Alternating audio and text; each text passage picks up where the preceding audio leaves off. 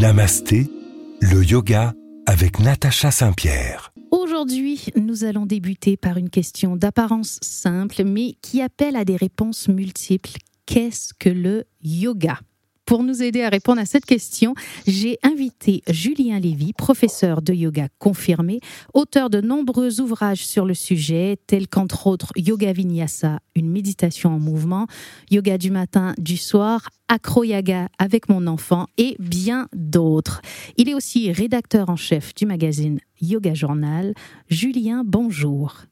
Bonjour Natacha, merci de cette invitation euh, dans cette émission pour euh, parler du yoga. Je suis très heureux. Mais merci à toi d'être avec nous. Alors, on entend souvent des, gens nous dire le yoga, c'est trop lent pour moi. Je suis pas suffisamment souple pour faire du yoga. Moi, je préfère une discipline plus dynamique. On va commencer par le tout début. Le yoga, c'est un sport ou pas? Ah, alors le yoga, euh, à mon sens, ce n'est pas un sport. Il y a, euh, enfin, c'est d'ailleurs pas uniquement à mon sens, hein, euh, il y a des aspects euh, effectivement physiques, corporels, euh, parfois dynamiques, voire athlétiques dans certains types de yoga. Mais il y a aussi une dimension beaucoup plus large qui, qui tient au souffle, qui tient à l'énergie vitale, qui tient à la spiritualité, à une forme de philosophie de vie. Donc ça va au-delà de l'aspect uniquement corporel, ça va au-delà du sport, avec un élément vraiment euh, particulier qui est l'absence de compétition dans le yoga. J'aime beaucoup ce que tu viens de dire là, l'absence de compétition. Est-ce que ça inclut l'absence de compétition avec soi-même, c'est-à-dire cette envie de toujours dépasser ses limites? Alors, à mon sens, oui, c'est-à-dire que Effectivement, quand on, quand on vient sur un tapis de yoga dans un cours collectif, euh, on peut euh, être tenté de se comparer. Donc, on, va regarder euh, autour de soi, sur le tapis à côté. Est-ce que, est-ce que je fais bien? Est-ce que je fais mieux? Est-ce que je fais moins bien? Mais il va y avoir aussi la compétition avec soi, et ça, c'est une des mmh. plus grosses compétitions qui va se mettre en place. Euh, est-ce que je fais suffisamment bien à mes yeux? Est-ce que j'ai le sentiment d'avoir suffisamment de valeur? Est-ce que je me sens confirmé? J'ai discuté euh, encore hier avec un ami euh, qui me disait non mais moi je peux pas faire du yoga, je suis de toute façon je suis pas bon parce que je serais pas bon parce que je suis pas assez souple. Le fameux je ne suis pas souple. Oui, exactement. Et je lui dis mais en, en yoga fait, il n'est pas question de est-ce que je suis bon ou pas bon, mais plutôt euh, comment est-ce que je me sens pendant que je suis en train de pratiquer. Donc tout dépend, où est-ce que l'on place le curseur en fait de, de notre pratique. Est-ce que notre pratique c'est être souple et si effectivement je suis pas assez souple à mon goût ou par rapport à l'image que j'ai que devrait euh, que la souplesse que l'on devrait avoir, eh bien, euh, effectivement, je ne vais pas euh, forcément être euh, un bon yogi. Mais est-ce que c'est là que se situe le curseur? Dans le yoga, à mon sens, ça ne se situe pas ici.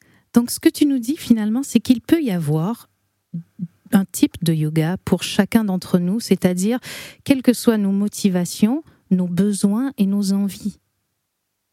Exactement, il peut y avoir un yoga pour chaque personne. C'est-à-dire que le yoga, est vraiment euh, multiple. Il y a différentes approches, qu'elles soient euh, physiques ou pas, corporelles ou pas, et chaque personne peut arriver à trouver euh, son compte finalement dans le yoga, quelle que soit la porte d'entrée, quel que soit ce que l'on recherche.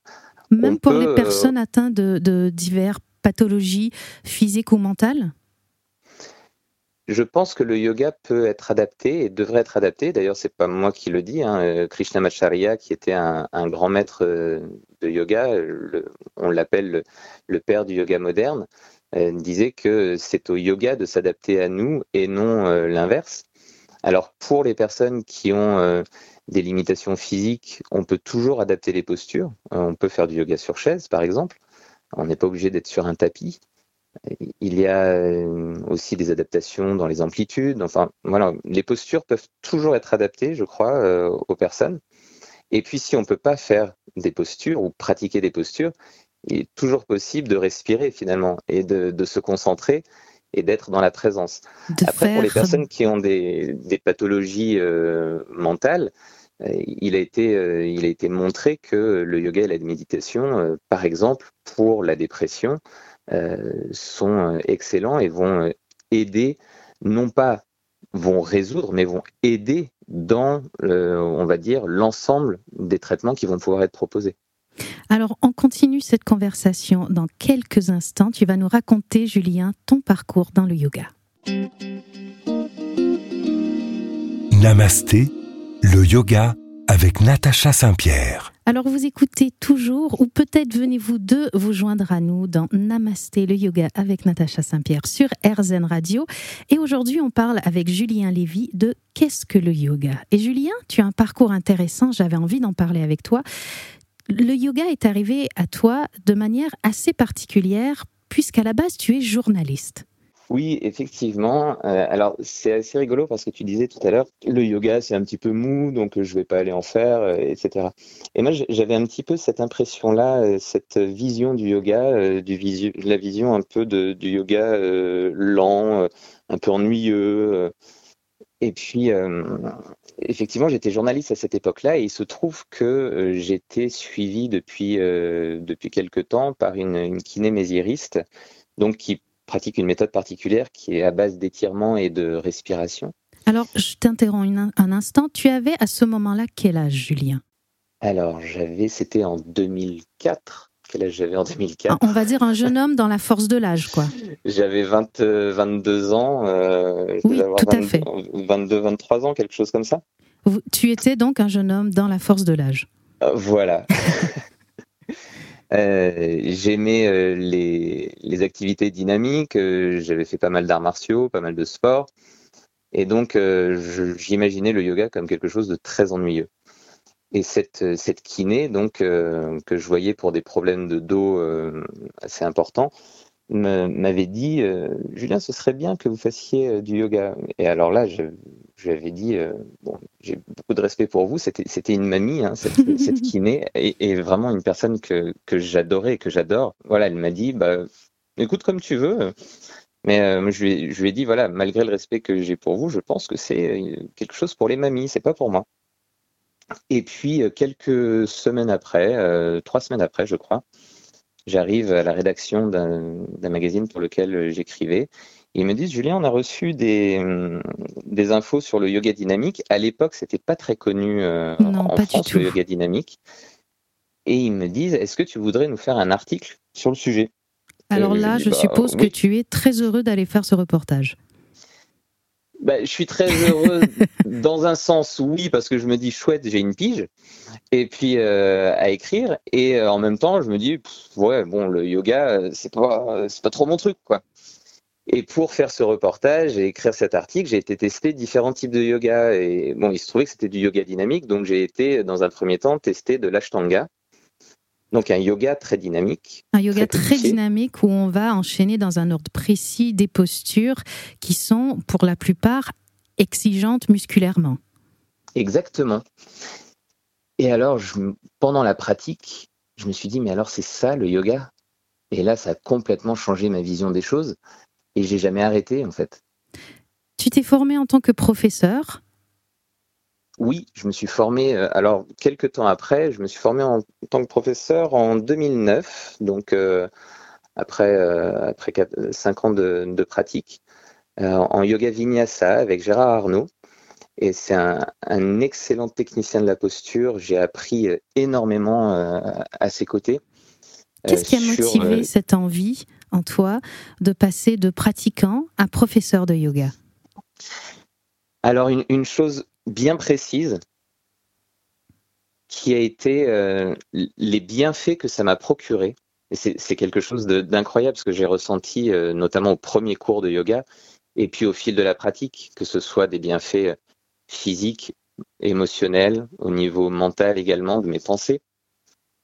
Ça m'a apporté tellement de bienfaits que j'ai eu envie de partager ces bienfaits-là. C'est ça qui m'a donné envie d'enseigner le yoga. Alors si je te dis cette phrase que beaucoup de pratiquants euh, nous disent, le yoga m'a transformé, toi tu vas dire, moi aussi le yoga m'a transformé? Ça m'a révélé peut-être. Ouais, c'est ça. Ça m'a, ça m'a révélé. Ça a transformé le rapport que j'avais à mon corps. Mhm. Euh, ça m'a permis de libérer énormément de tensions, euh, d'alléger beaucoup de douleurs. Et euh, ça a permis de me révéler beaucoup plus en profondeur, c'est-à-dire de, de, faire sauter pas mal de carapaces que j'avais pu mettre.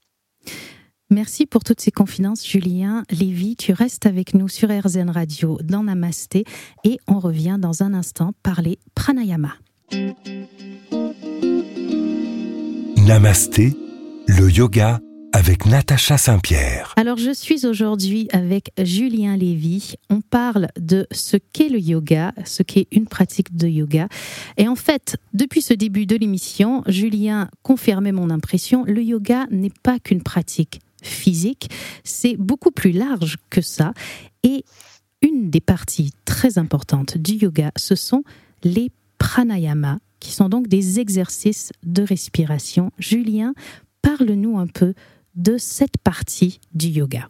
Alors le pranayama, c'est une partie qui est peut-être euh, moins euh, connue euh, parce que c'est moins visuel, donc on voit beaucoup moins de photos de pranayama.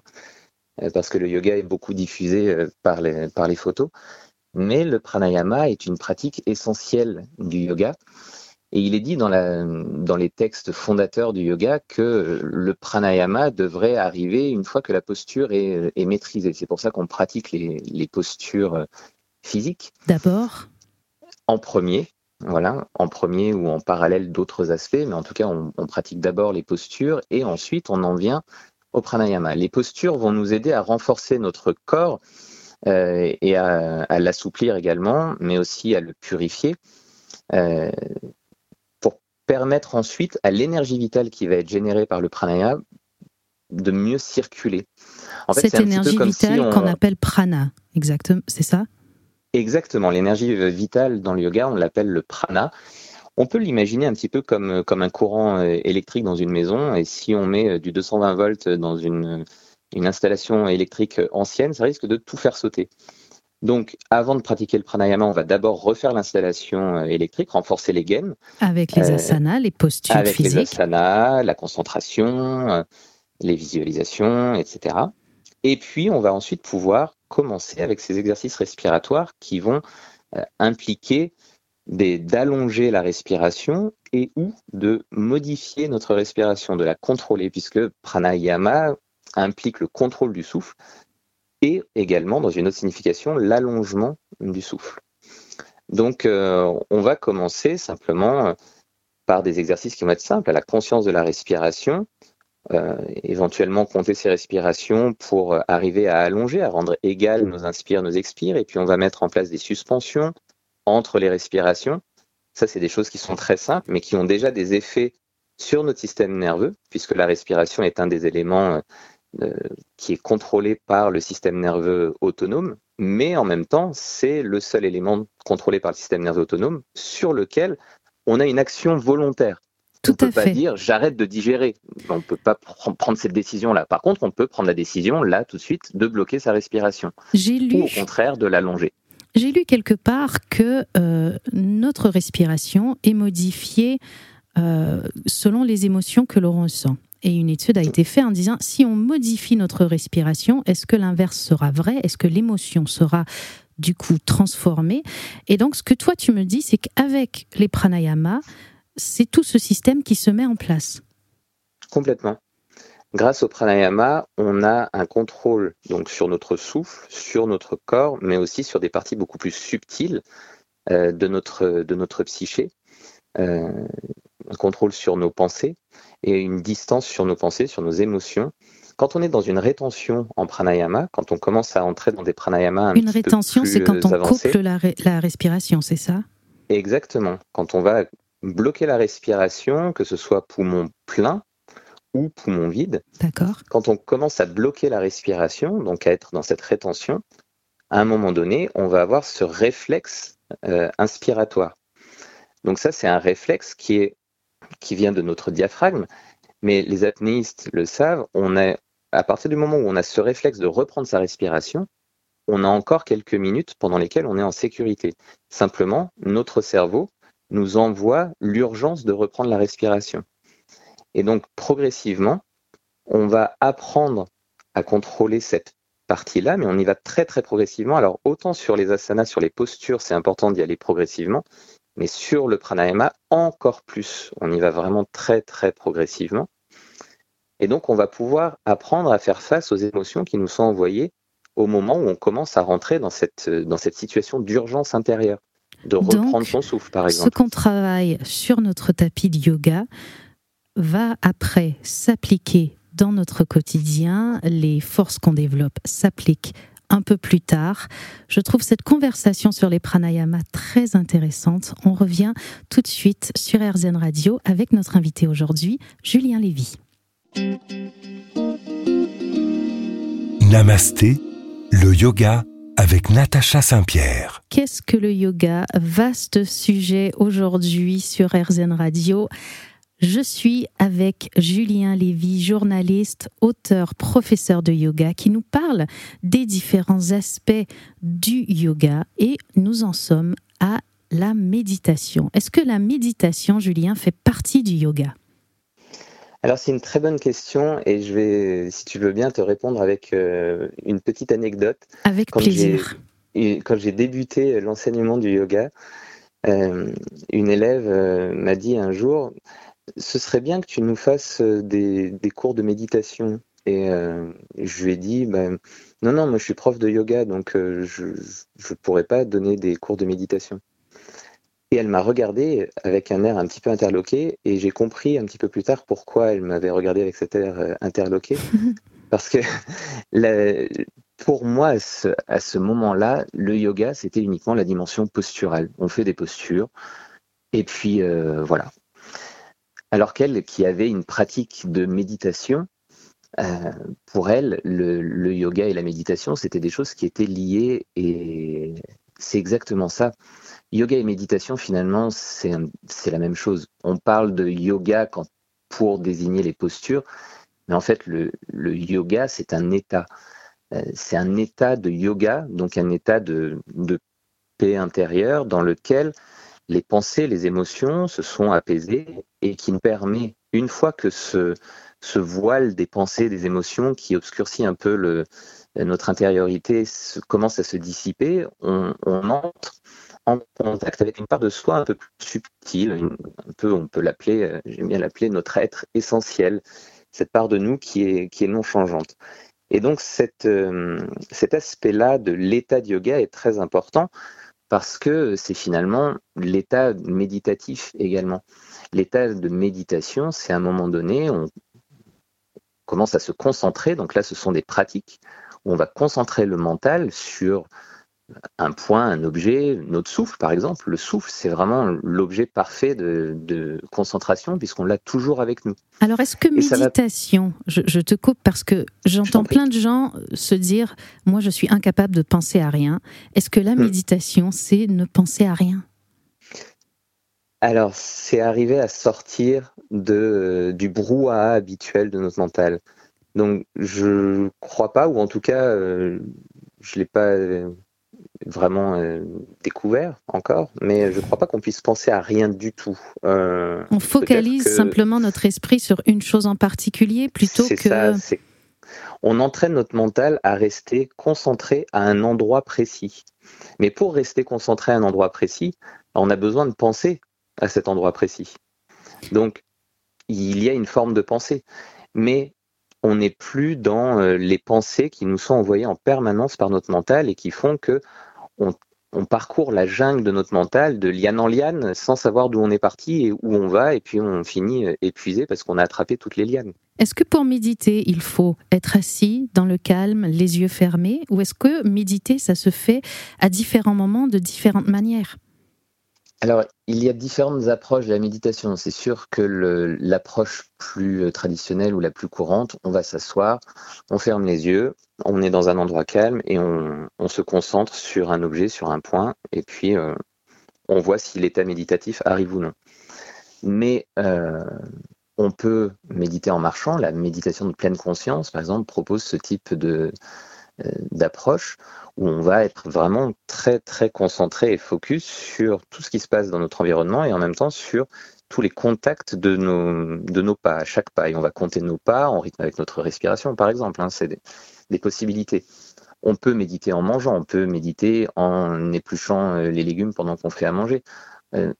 en fait, la méditation, c'est un état qui va éclore ou pas, ça dépend, euh, à partir de pratiques bien précises de concentration. Et à partir du moment où on se concentre de manière euh, consciente et qu'on reste présent à tout ce qui se passe, on a la possibilité d'entrer en état méditatif.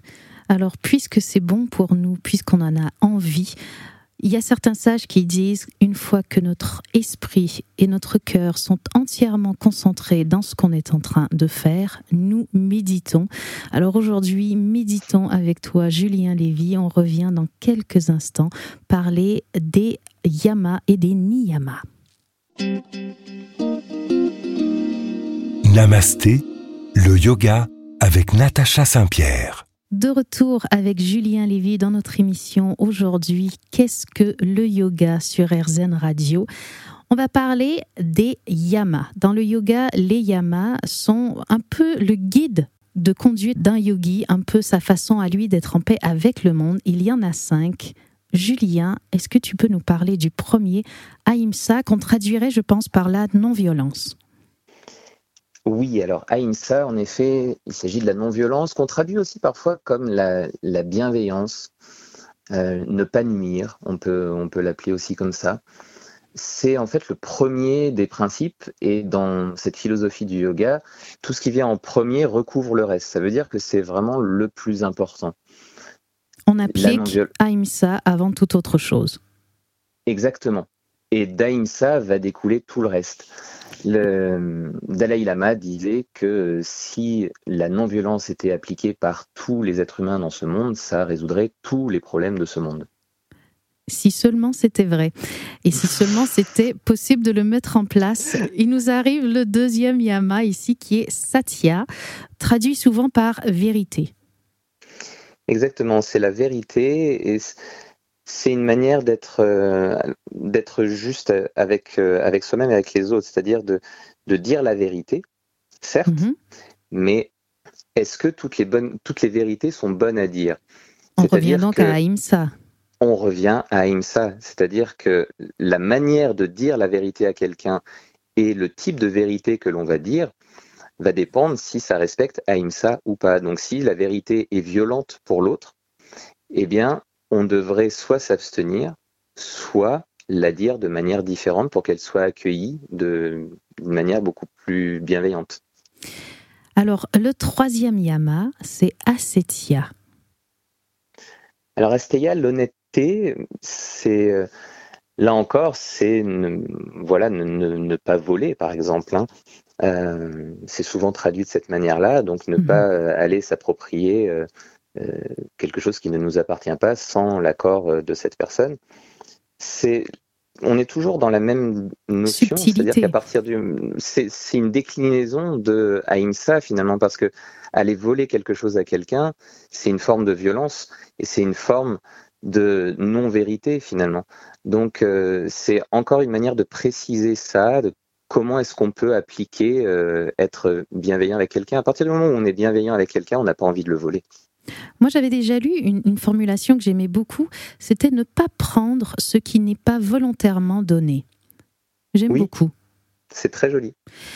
On a un autre yama qui est brahmacharya dans ses guides de conduite euh, d'un yogi, souvent traduit par chasteté. J'ai envie de dire plutôt vie pure. Qu'est-ce que tu en penses? Oui, alors ce, ce yama brahmacharya, euh, effectivement, porte à interprétation. Euh, parce que à la base ces principes sont quand même édictés dans, dans une certaine culture à une certaine époque. Euh, et le, le, yoga à cette époque-là est plutôt pour des ascètes.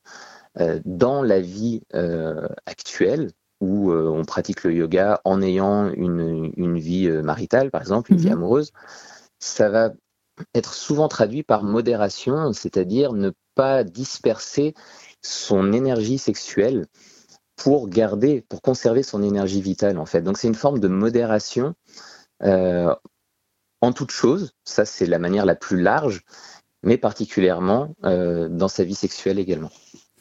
Et le dernier des yamas, c'est aparigraha, ne pas convoiter. Oui, alors là, c'est ça rejoint aussi euh, ne pas voler, c'est ne pas aller s'approprier quelque chose qui appartient à quelqu'un d'autre ne pas euh, jalouser, ne pas convoiter quelque chose que l'on n'a pas, et ça nous amène à une forme finalement de satisfaction, de contentement de, de ce que l'on a déjà, alors que ce soit des possessions matérielles ou pas. Hein. Et ça conduit à une forme de respect de l'autre. Alors tous ces yamas finalement qui font partie des Yoga Sutras de Patanjali nous indiquent un peu en tant que yogi comment se comporter dans la société pour être les meilleures versions possibles de nous-mêmes. Exactement, et il commence par les, yamas pour euh, justement euh, nous montrer que nous sommes des êtres relationnels. Nous sommes en interaction avec les autres.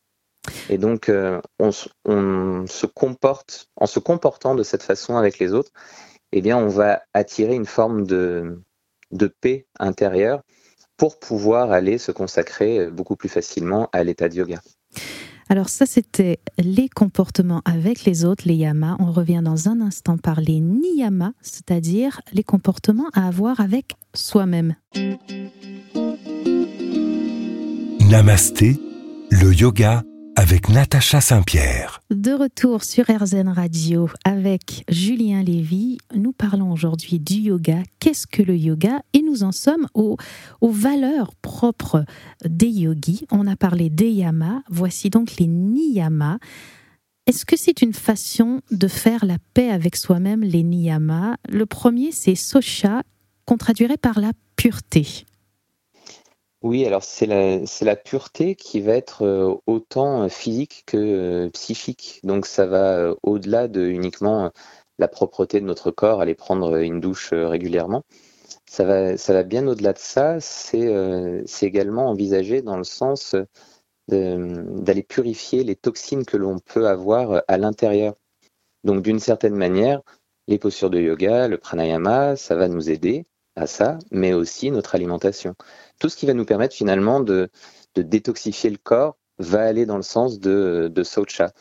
Et, là, ben, c'est une discipline personnelle, puisque notamment pour ce qui concerne l'alimentation, on sait que ben, ce qui convient euh, aux uns ne convient pas, ou à l'un ne convient pas forcément aux autres. Donc c'est à chaque personne de trouver ce qui lui convient pour pouvoir être le plus pur intérieurement. En second arrive Shantosa, le contentement. Qu'est-ce que le contentement exactement dans le yoga? C'est une forme d'attitude positive en fait. On n'est pas uniquement dans euh, rester passif, dans euh, bon bah euh, c'est bon, c'est ok, tout, tout, ce que j'ai, tout ce que je fais, c'est ok, et ne pas vouloir progresser.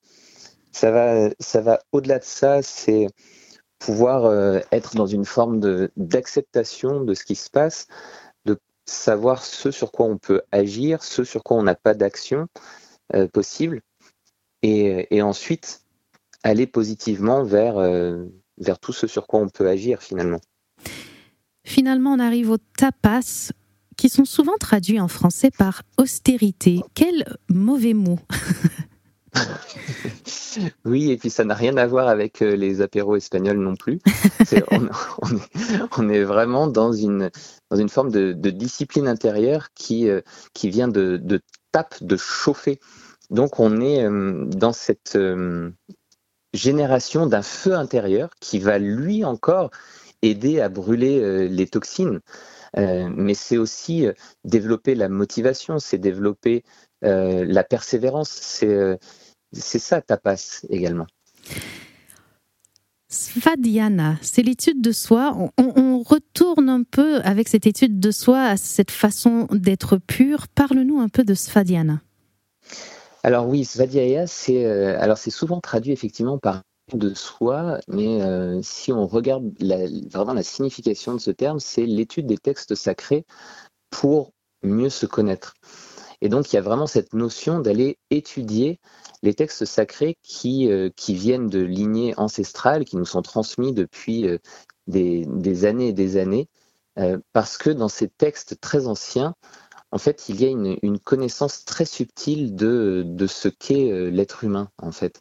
Et donc, à travers cette étude de texte, et là, On, parle du yoga, donc dans cette philosophie, il est question des textes en lien avec la philosophie du yoga, mais finalement, il y a aussi dans d'autres dans d'autres cultures des textes sacrés qui peuvent nous apporter une connaissance de soi à partir du moment où on se penche dessus et à, chaque personne de trouver les textes qui sont sacrés pour elle et qui sont inspirants pour elle.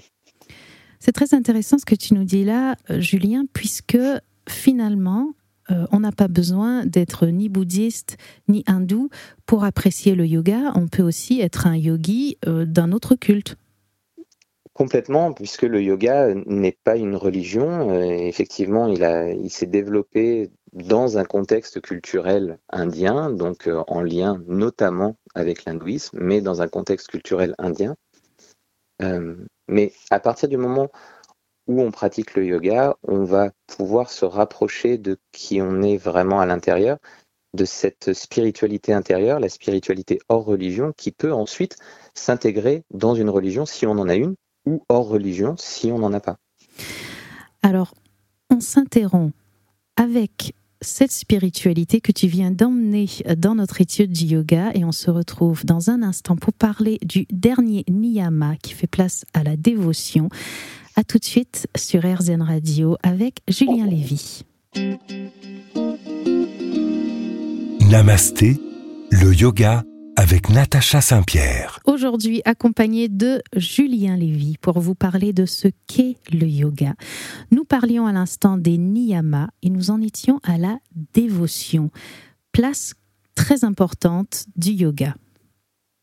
Oui, le dernier niyama euh, s'appelle Ishvara Pranidhana. C'est un mot un petit peu compliqué euh, pour dire que l'on s'en remet à quelque chose qui est euh, qui nous dépasse. Ishvara, dans la tradition du yoga, ça désigne une entité spirituelle euh, au-delà des dieux.